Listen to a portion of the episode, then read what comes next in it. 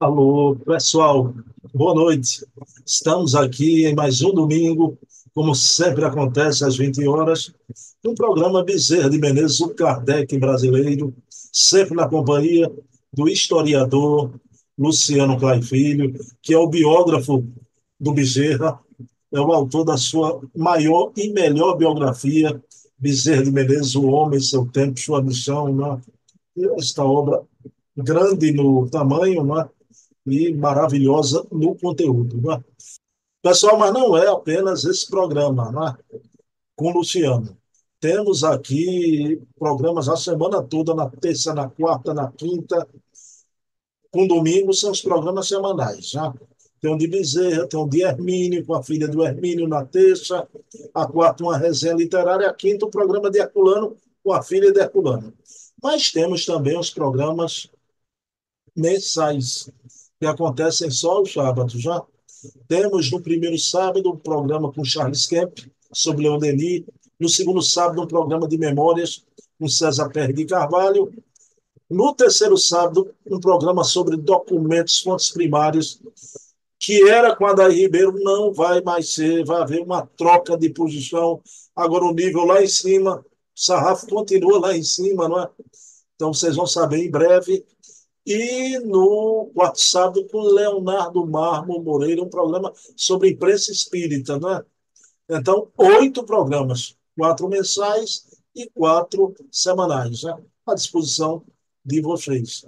Nós vamos iniciar o programa da noite de hoje, levando o pensamento a Deus, agradecendo por mais essa oportunidade bendita de conversar com o talento essa águia de eleição, que é Luciano Clay, um grande historiador, que está o maior historiador vivo no Brasil, conversarmos sobre a vida e a obra do Dr. Adolfo Bezerra de Menezes, o médico dos pobres e o Kardec brasileiro, título que adorna esse nosso programa na noite de hoje, como de todos os domingos, um programa feito muito amor amor ao ideal espírita e amor ao doutor Bezerra de Menezes. Pessoal, então vamos lá. Vou colocar aqui Luciano Clay para conversar conosco.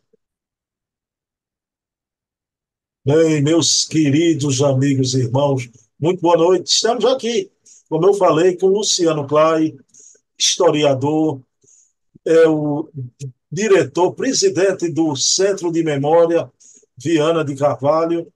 E mais uma noite aqui trazendo Bezerra de Menezes né, para o nosso conhecimento, a vida, a obra do Kardec brasileiro, o médico dos pobres. Luciano Clay Filho, boa noite. Como é que você vai? Boa noite, meu querido irmão. Saudoso, né? Passa um tempinho sem estar com você, mesmo que seja uma semana, você me acostumou mal, né? Com esses programas semanais, não pudemos estar juntos na semana passada, mas, apesar do aperto do coração, prosseguimos aí na nossa jornada de resgate de aspectos da vida do nosso doutor Bezerra. Em paz, querido, graças a Deus. Luciano Klein, uma coisa que eu fiquei pasmo com a coincidência, né?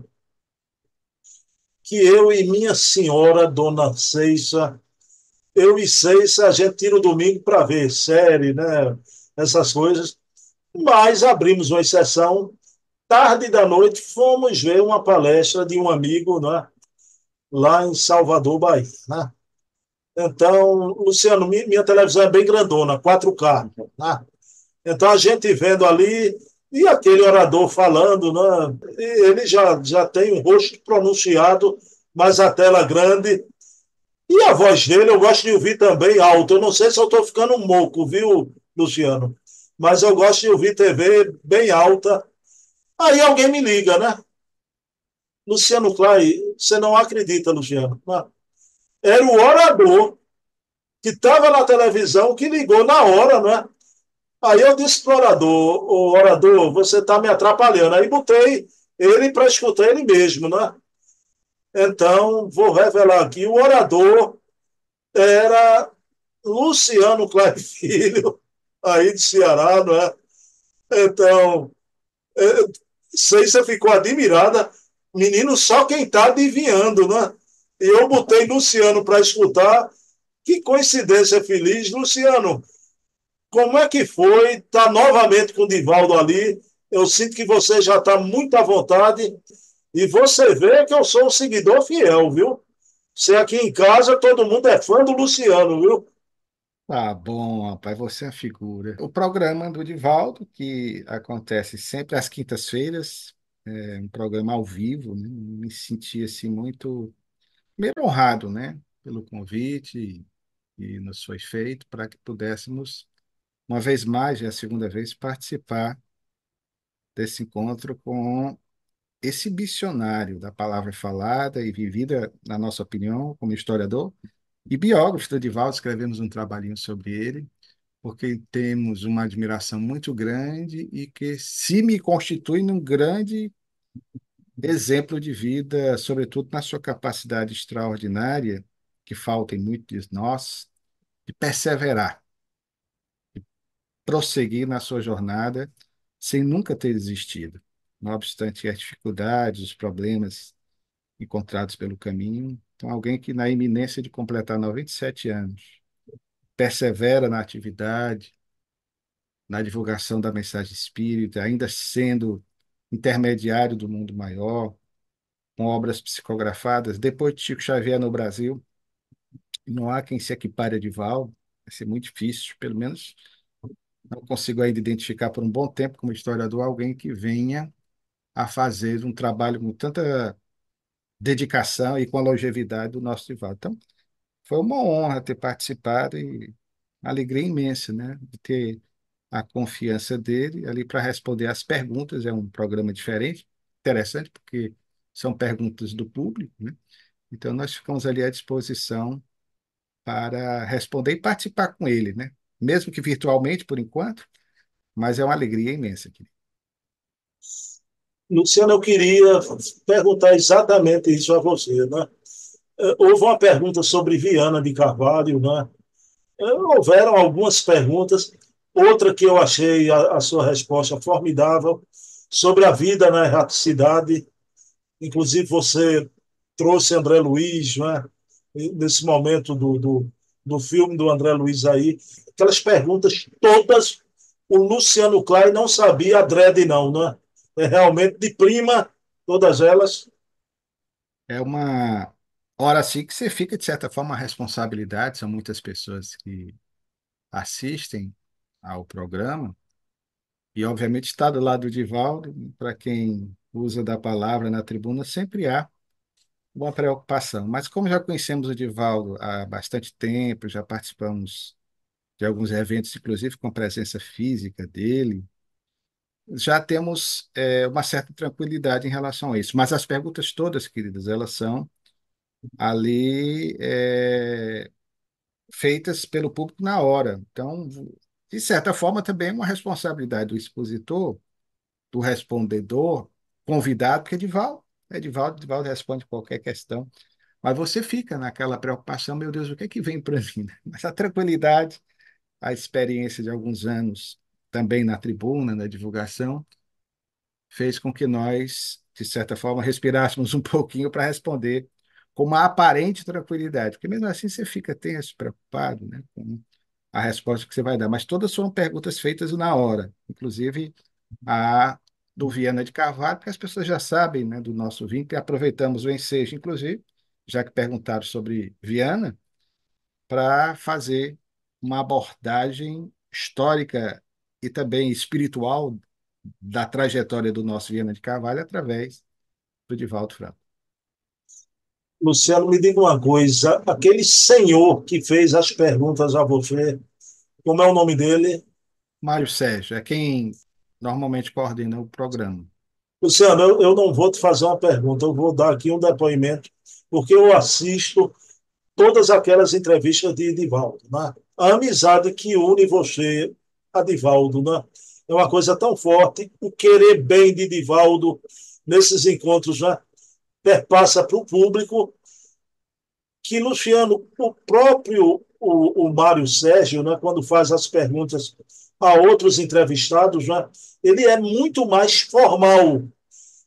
a, a gente percebe que com você ele quebra aquela formalidade e eu não vejo outros participantes do programa ao encerrar, é a segunda vez que eu noto isso, a plateia ali da Mansão do Caminho aplaude você, mas esse aplauso é exatamente porque é quase uma ligação familiar, não é? Entre você e Divaldo. Isso, se você sente, né, né? O clima é esse, né, Luciano? Bom, eu nem sempre posso ver os demais companheiros que participam, mas o clima é esse. Eu me sinto muito à vontade com o Divaldo, que sempre digo publicamente, e a ele me refiro dessa forma como um pai, um pai do coração. Divaldo, repito, para mim é uma figura de referência. Ele até quando estava com meu pai, quando meu pai estava conosco, ele conheceu meu pai aqui em Fortaleza, ele brincava com meu pai dizendo que eu era filho dele, que tinha que, que meu pai não ficasse ciumado. Tanto é que até hoje ele me chama carinhosamente no diminutivo, como meu pai me chamava, ele nem sabia disso, ele me chama de Lucianinho, né? Lucianinho já com a idade que eu me apresento, 60 anos completados agora, dia 2 de fevereiro próximo passado. Mas o, o, o Divaldo nos conhece desde a juventude, né? Desde a casa dos 20 anos, ainda na década de 80, nós éramos a Mocidade Espírita Joana de Ângeles, daqui de Fortaleza, eu até falo na entrevista, né? Não podia ser diferente esse vínculo que nós temos com esse missionário da palavra falada e vivida. Então, eu me sinto em casa. Com o Divaldo, até hoje nos comunicamos, temos um, um carinho mútuo, né? E o respeito profundo que tenho por esse ser. E digo sempre, é, em algumas entrevistas, não tive a oportunidade de conhecer Chico Xavier pessoalmente, sou admirador de Chico, me embevecia com as entrevistas do Chico, me emocionava com a fala do Chico, com a sua ternura, mas não conheci Chico pessoalmente. E somos contemporâneos de Chico. Mas Divaldo posso dizer que conheço, né? Mantive contato e até pelo trabalho dele, diferentemente do Chico, ele sai da sua terra natal para percorrer o Brasil e o mundo divulgando a mensagem espírita. Então, a oportunidade de conhecer, eu diria, sabe, Bruno, não é exagero da nossa parte, porque se o que ele faz não é característica do que eu vou dizer, não consigo ver outro. Conhecer um apóstolo. Até que o livro que nós publicamos em 2011, a biografia sobre Divaldo, nós intitulamos Recordações de um Apóstolo. Porque Divaldo é um apóstolo, né? tem um comportamento, uma atitude, um trabalho missionário como poucos, né? fazer o que ele fez. O espiritismo na Europa hoje, as pessoas se esquecem que o Brasil, de certa forma, devolveu, mas, sobretudo, depois da Segunda Guerra Mundial, que esfacelou muita coisa, as pessoas se esquecem que o grande responsável foi Edivaldo Franco. Edivaldo, nas suas idas e vindas, especialmente à Europa, deu um contributo extraordinário para que hoje o Espiritismo voltasse a florescer na terra que foi o seu berço, né? na França, em Portugal e, obviamente, né, na Europa como um todo. Eu li sua biografia do Divaldo. Luciano, você conheceu Ana Maria Spranger? Pessoalmente, não. Do Rio de Janeiro, uma biógrafa também de Divaldo, eu concordo muito com ela, né? Ela tem uma biografia de Divaldo, Divaldo, o Paulo de Tasso moderno um título muito bem dado, né? porque Divaldo levou o Espiritismo para o mundo. Né? Para o mundo. Bom, Luciano Clay, vamos para a pesquisa. Né? A gente viu a, as casas de Bezerra, né? as residências, a gente viu a, a, a Rua Velha da Tijuca, né? sua residência, a última casa de Bezerra também. Mas, Luciano, era desconhecido do público brasileiro o Bezerra de Menezes, historiador. Tá? Aí vem o teu trabalho e né, discutindo isso. O Bezerra foi autor de 17 biografias de época do Império, Luciano Clay. Essa foi uma descoberta que fizemos, já tínhamos alguns indícios numa biografia, que na verdade era um verbete de um dicionário antigo, de J.F. velho, né? Um dicionário dos anos 1930, em que ele, nesse verbete sobre o Dr. Bezerra de Menezes, fazia menção ao fato de que o Dr. Bezerra houvera escrito algumas biografias sobre vultos do Império. Então, nós fomos pesquisar, isso já há algum tempo, antes mesmo do livro ser editado, já havíamos escrito alguns artigos, depois nós, de forma mais aprofundada, trabalhamos esse assunto no livro. Então, nós ficamos, obviamente, como historiador, eufóricos. Poxa, o doutor Bezerra também trabalhava com a história, gostava da ciência de Heródoto. E aí nós fomos investigar essas biografias, descobrimos que essa informação também já vinha de um outro dicionarista mais antigo, do começo do século. E aí fomos buscar a origem dessa informação e, de fato, checamos que, vejam bem a coincidência, quem nos ouve. Em 1857, no ano do advento do Espiritismo, lançamento do Livro dos Espíritos, de 18 de abril daquele ano, mas naquele ano de 1857, o doutor Bezerra já começava a fazer esse trabalho de garimpagens históricas e escrevia sobre vultos do Império, notadamente já do Segundo Reinado. Então, ele vai ter algumas biografias, entre as quais, inclusive, de José Bonifácio, e ele escreveu essas biografias numa época em que ainda, como recém-formado em medicina, naquela fase inicial da sua existência, ele precisava de algum recurso para sobreviver. Então, essas biografias eram encomendadas, não só a ele, mas a outros escritores, e ele já havia, de certa forma, conquistado alguma projeção no campo literário a partir do que ele escrevia na revista O Acadêmico, da Faculdade de Medicina, como aluno e um dos redatores, e já naquele ano também ele vai ter assento na Academia Imperial de Medicina e vai ser também um dos redatores principais dos Anais Brasilienses de Medicina, que era a revista daquela entidade à época. Então, ele é contactado por um francês chamado Sébastien Sisson, que se naturalizou, e Sisson, que também era um fotógrafo, na verdade um litógrafo, ele vai convidar algumas figuras, inclusive o José de Alencar, o nosso ilustre conterrâneo, autor de Iracema, o Birajara, o Guarani, o Tronco do Ipê, senhora que marcou a nossa infância, que era praticamente da mesma idade do Dr. Bezerra de Mineiro, e outros tantos mais para que os mesmos pudessem escrever perfis biográficos sobre esses vultos do Império.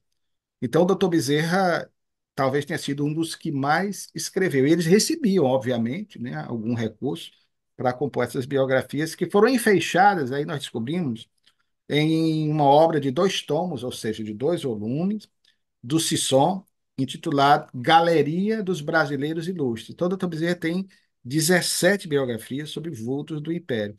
E até então nós não sabíamos né, dessa faceta dele, mostrando aí que era uma alma realmente multifacetada, né?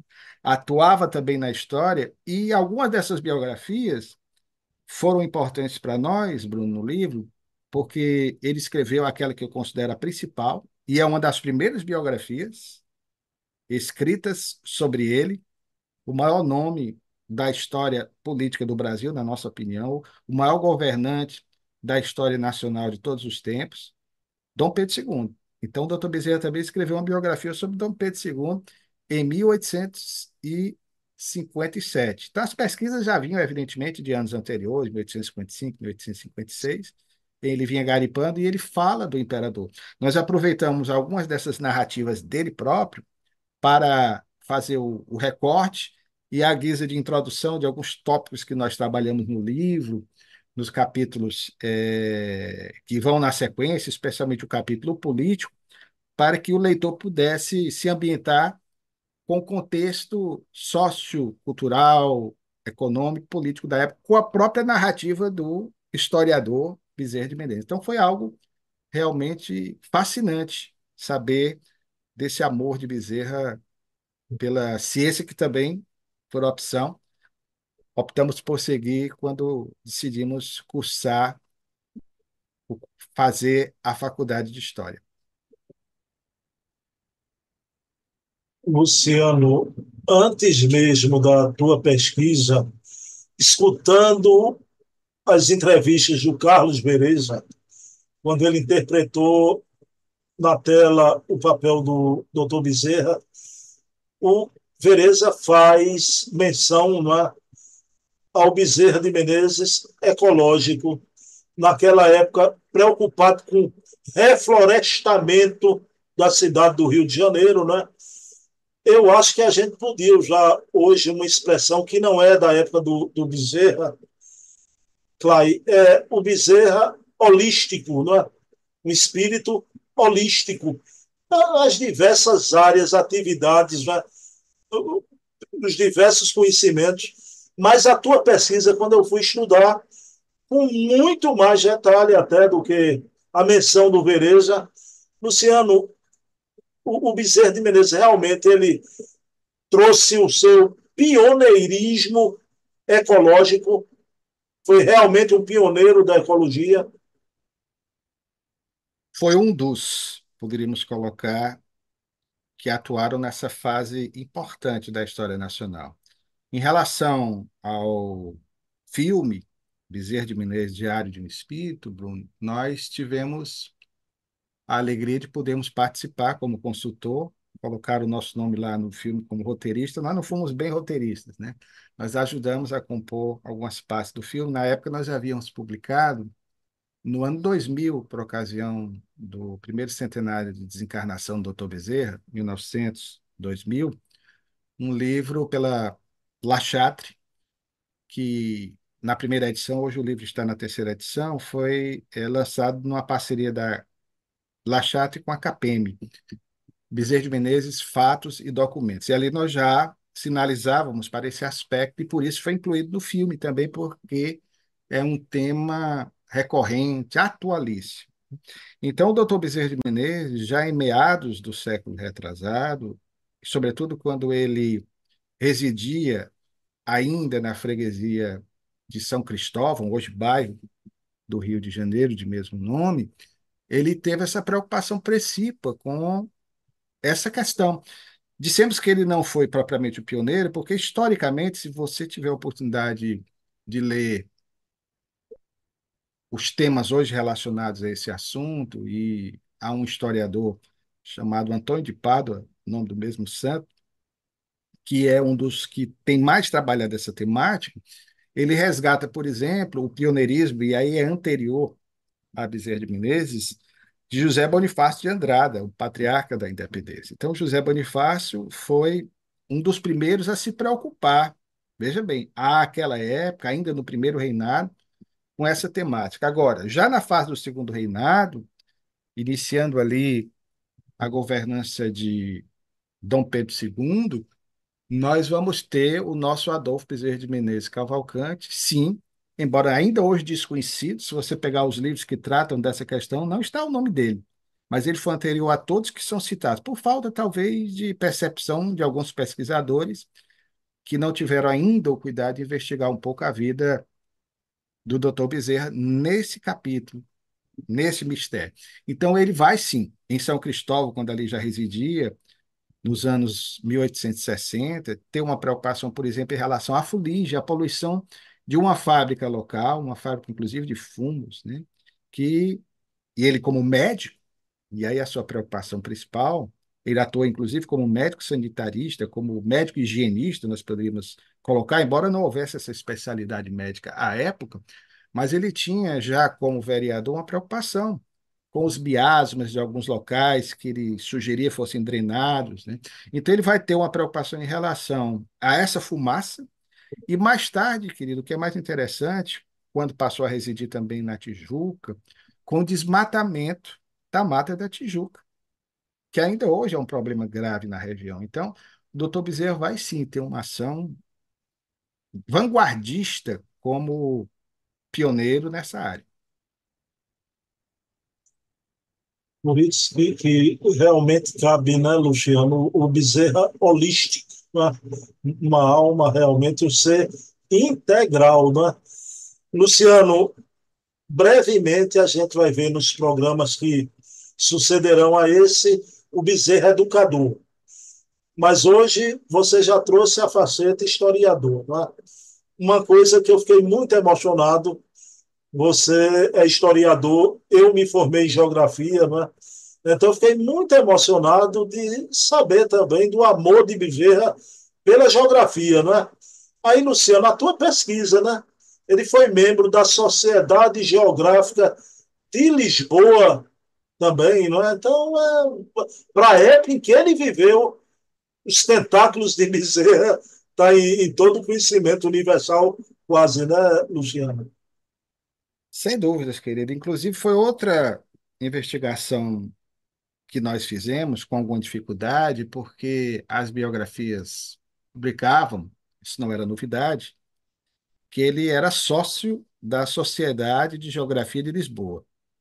Então, o homem já transitava na história, além da medicina, na área da farmácia. Depois vamos descobrir outras informações de atuação dele na área da química, da física, da matemática. Então, pertenceu a várias academias, inclusive também uma sociedade que ele ajudou a fundar, seu nome está lá, a Sociedade Hahnemanniana, aí que encaixa nesse seu perfil aí colocado muito apropriadamente, destacando como um homem, usando a expressão de hoje, que tinha uma visão holística do mundo. Então, ele contemplava as várias áreas do conhecimento e dos saberes humanos. Então, Bruno, foi uma surpresa agradável também saber dessa faceta do Dr. Bezerra de Menezes, que história e geografia caminham juntos, não dá para trabalhar a história das civilizações sem saber onde elas existiam, onde elas se localizavam, como era o relevo, como era o clima dessa ou daquela civilização. Então, a história está de mãos dadas com a geografia, que é vista pelo historiador como uma ciência auxiliar, e vice-versa. A geografia vê o historiador como alguém que auxilia, sobretudo na parte da geografia humana. Então, nós fomos pesquisar, com a ajuda até de amigos portugueses, como é o caso do pesquisador e amigo Paulo Morinha, que reside em Lisboa, sempre assiste também as suas lives e o Paulo fez uma pesquisa na sociedade porque nós queríamos saber como era a participação do Dr. Bezerra, a sua função de sócio. Então, ele, na verdade, foi um sócio correspondente, até pela distância, compreensível, e havia uma admiração muito grande pelo Dr. Bezerra, principalmente porque, em 1877, ele publicou um livro em que você percebe claramente os seus conhecimentos geográficos, que foi um livro em que ele dava soluções plausíveis para a resolução dessa problemática que ainda hoje nos aflige, nós nordestinos, que é a questão das secas. Então, ele escreveu um livro sobre as secas. E ali você lendo esse opúsculo, você percebe o quanto ele entendia também de geografia. Ademais, Bruno, é interessante, nos próprios romances do Dr. Bezerra de Menezes, inclusive naquele romance pioneiro, sobre o qual nós falamos e que você nos instigou a fazer um trabalho futuro a respeito. A Viagem através dos séculos, ou A Fase da, da Vida Humana, que é o primeiro romance dele, ainda hoje inédito, mas também nos outros, você vai encontrar no Evangelho do, do Futuro, o doutor Bezerra descrevendo com uma riqueza impressionante a geografia e a geologia das regiões onde ele viveu, por exemplo, na Serra do Martins, falando das grutas, das estalactites, das estalagmites, então, somente quem tem noção de geografia, de geologia, que tem esses conhecimentos, é capaz de descrever com tamanha evidência o que ele narra para nós nesses seus romances. Então, todos os romances ele faz uma abordagem do clima, da região, do aspecto socioeconômico, cultural, histórico, geográfico. Então, é uma figura realmente, volto ao seu bem colocado termo, holístico. Né? Então, eu fiquei deveras impressionado e feliz em saber também dessa faceta do nosso biografado. Luciano, por hoje é só. Né? E que programa, não é? A gente viu o encontro de Luciano com Divaldo, né? o Bezerra, historiador, seu pioneirismo foi um dos, embora que sua pesquisa se refere a ele como um dos pioneiros né? ecológicos e o, o Bezerra de Menezes, membro sócio da Sociedade Geográfica de Lisboa, os nossos irmãos portugueses, Lisboa lá, do primo dele, né? Não é Luciano Antônio de Pádua, né? Luciano, tu faz a prece? com alegria. Senhor da vida, nós queremos agradecer sempre, Senhor, pelas oportunidades que nos concedes de podermos estar momentaneamente na dimensão física.